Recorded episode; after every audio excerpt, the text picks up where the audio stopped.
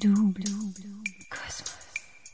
C'est le podcast qui décomplexe, démystifie, dédramatise le bien-être, tout simplement. Hello, je suis Aurélie, la créatrice de Double Cosmos. J'accompagne les entrepreneurs à arrêter de procrastiner sur leur bien-être grâce à l'Ayurveda, cette médecine millénaire et philosophie de vie indienne qui a transformé ma vie il y a 10 ans en partant vivre un an en Inde et qui m'aide au quotidien en tant qu'entrepreneuse depuis 5 ans. Entre les vidéos YouTube, une minute pour comprendre l'Ayurveda et ce podcast, je te partage tout ce qui peut t'aider à toi aussi être au top dans ta tête et dans ton corps et garder un équilibre entre ta vie pro et perso. Alors, prêt à booster ton bien-être? Alors bienvenue sur le podcast Double Cosmos.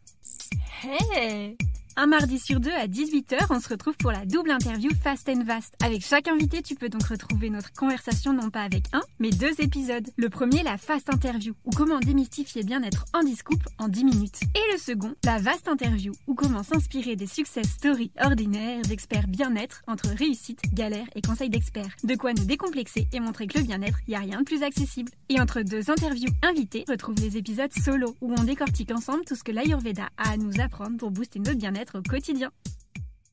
Bienvenue dans cette fast interview de Double Cosmos. C'est qui? Hey, c'est qui? C'est Anne Guéquière, créatrice du podcast Métamorphose pour le podcast Double Cosmos. Mhm. Ton job? Créatrice du podcast Métamorphose, éditrice et auteur aussi euh, de livres dans le domaine du bien-être. Sympa ta mission dans la vie? Je sais pas si j'ai une mission, mais en tout cas, peut-être je prendrai la baseline du podcast Métamorphose qui est d'éveiller les consciences. Et ton plus grand talent? La réponse qui m'est venue immédiatement, c'était Connecting People. Et je le dis en français parce que c'est un slogan, mais c'est vraiment ce truc-là. J'adore mettre les gens euh, en lien et relier, en fait, relier. Pas mal. Et tu vas nous parler de quoi alors aujourd'hui? Eh bien, forcément, on va parler de métamorphose et de conscience ensemble aujourd'hui. Alors c'est parti mon kiki. 5 mythes versus réalité. Eh, on commence avec les légendes urbaines à connaître pour se la péter en soirée. C'est quoi le truc faux que tout le monde croit et qui te rend dingue Peut-être que les gens croient qu'une fois que tu as fait un travail sur toi-même, en fait, tu l'as fait pour toujours, c'est derrière toi et tu es guéri euh, et ça se représente plus. Je crois que ça, c'est faux. En fait, il y a toujours un retour à la case départ quand on, travaille euh, sur le cœur de nos métamorphoses et qu'à un moment donné, la situation, euh, la vie se charge de nous représenter à nouveau une situation qui fait qu'on se dit Ah ben non, je pensais que c'était bouclé, que c'était guéri, que c'était. Voilà, évidemment, il y a des choses qui s'allègent, hein, mais je crois qu'il y a quand même une croyance autour de ça. Une chose que personne ou peu de gens savent et que tous les experts dans le game connaissent.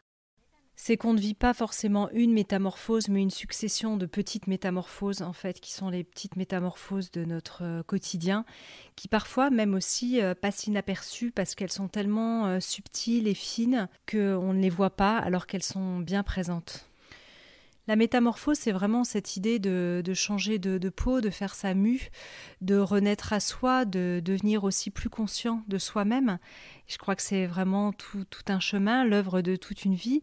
Non pas qu'on ait besoin d'être en travail euh, en permanence et de réfléchir euh, à soi et de tourner autour de son nombril euh, tout le temps, mais c'est vrai que mieux se connaître, hein, il y, a vraiment cette inscription sur le fronton de Delphes hein, qui est très socratique, qui est le fameux connais-toi toi-même. Et donc je crois que nos métamorphoses permettent, si on le fait en conscience, en tout cas de mieux se connaître et donc d'aller peut-être un peu plus libre et abandonné au monde. La question qu'on te pose tout le temps et celle que t'aimerais plutôt qu'on te demande à la place On me demande toujours euh, quelle est mon interview préférée dans Métamorphose et euh, je, je, crois qu'en réalité j'ai pas d'interview préférée, elles sont toutes mes préférées.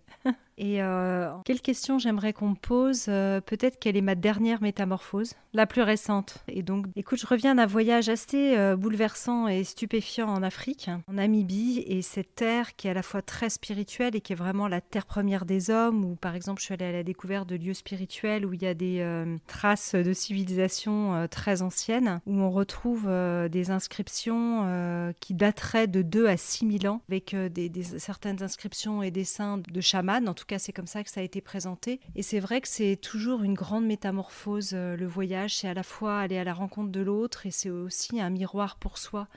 On se décentre de soi pour aller vers un ailleurs quelque part, pour mieux peut-être se, se recentrer ensuite. Quelles sont tes petites anecdotes behind the scene, derrière tes photos Insta?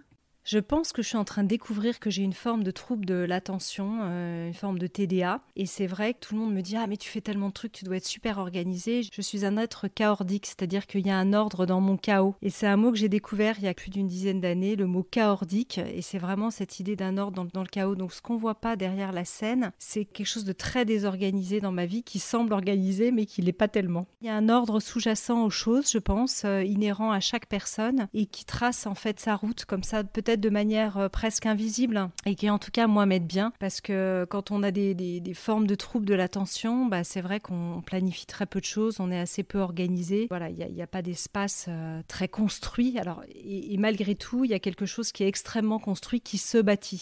C'est une sorte de mystère pour moi-même encore. En tout cas, il y a ça behind the scene. Le petit truc euh, has-been dont tu vantes quand même les mérites pour le bien de l'humanité. Alors je sais pas si j'invente les mérites, mais euh, c'est vrai que parfois je revois encore des interviews, des personnes qui viennent me parler de la loi d'attraction. Euh, on a un peu en tête cette caricature du secret euh, de ce film assez caricatural et il y a beaucoup de, contresens sur ce que c'est que la loi d'attraction. Donc c'est vrai que ça me fatigue peut-être un peu de parler de ce sujet. C'est un exemple parmi tant d'autres. Hein, J'ai rien contre, mais il y a un côté un peu baguette magique qui, je pense, est faux en fait derrière ça. 5. Conseil SOS Express. Eh, on continue avec les conseils bien-être à tester pour en mettre plein la vue.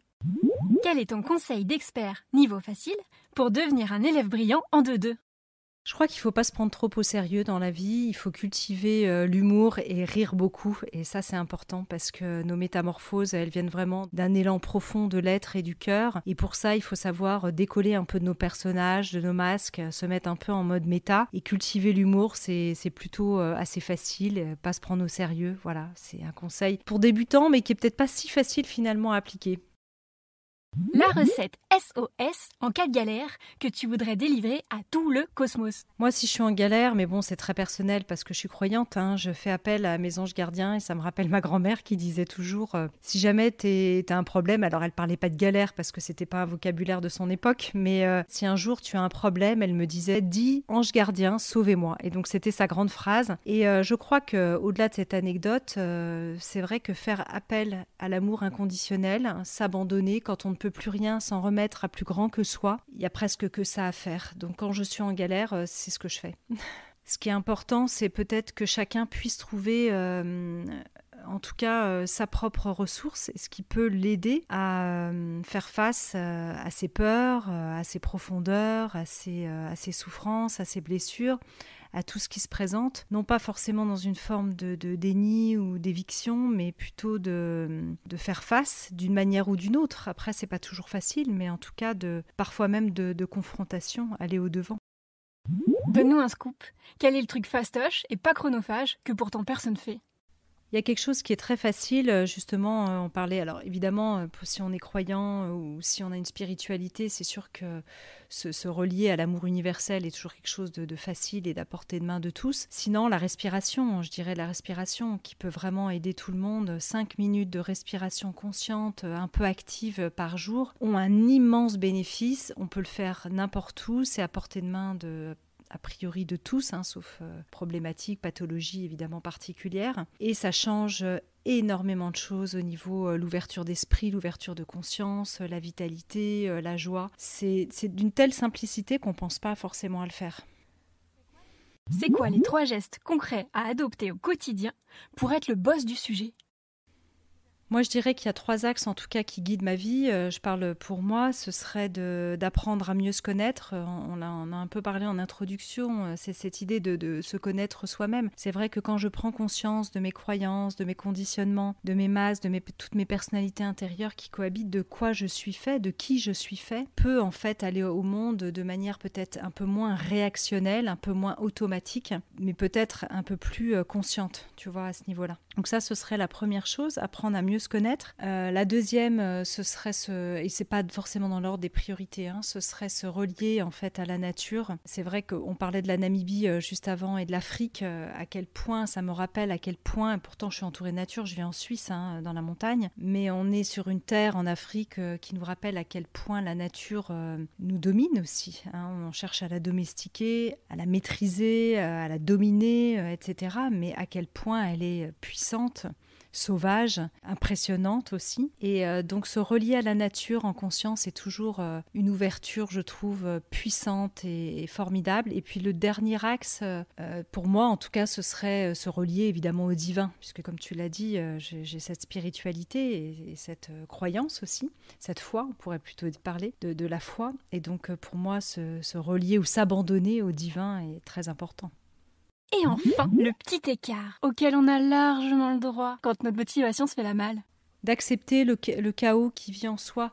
Parfois, des gens peuvent dire Ah ben dis donc, euh, cette personne, euh, avec toute la psycho qu'elle a faite, tout le développement personnel, euh, elle a encore ce genre d'attitude, eh ben dis donc, elle est vraiment pas très avancée. Ça n'a pas de sens pour moi. C'est-à-dire qu'il n'y a pas des personnes qui sont avancées, d'autres qui sont pas avancées. On est tous des humains en chemin et en métamorphose. Donc, accueillir comme ça nos chaos intérieurs, c'est plus qu'un écart, c'est peut-être une façon aussi d'être au monde. Forcément, quand on cherche à mieux se connaître, quand on avance en conscience, euh, on est confronté euh, à ses ombres, à ses peurs, euh, à, sa à ses personnages, à ces personnages qui nous habitent. Et fatalement, on va aussi traverser peut-être une des nuits noires de l'âme, le chaos, on en parlait tout à l'heure, le chaos à l'extérieur de soi, mais aussi le chaos à l'intérieur de soi. Et c'est ok, en fait, c'est la vie, c'est haut et c'est bas. Ça fait partie de notre expérience véritablement d'humain de, vivre ça. un chemin de métamorphose n'est pas euh, une promenade de santé, de, euh, de perfection. Euh, loin de là, c'est vraiment le, chemin de tout humain. On est doté de conscience, nous l'être humain, de pouvoir faire ce retournement sur soi pour essayer de mieux comprendre. Le pestacle, il est déjà fini? Bah La conversation avec mon invité continue sur le prochain épisode.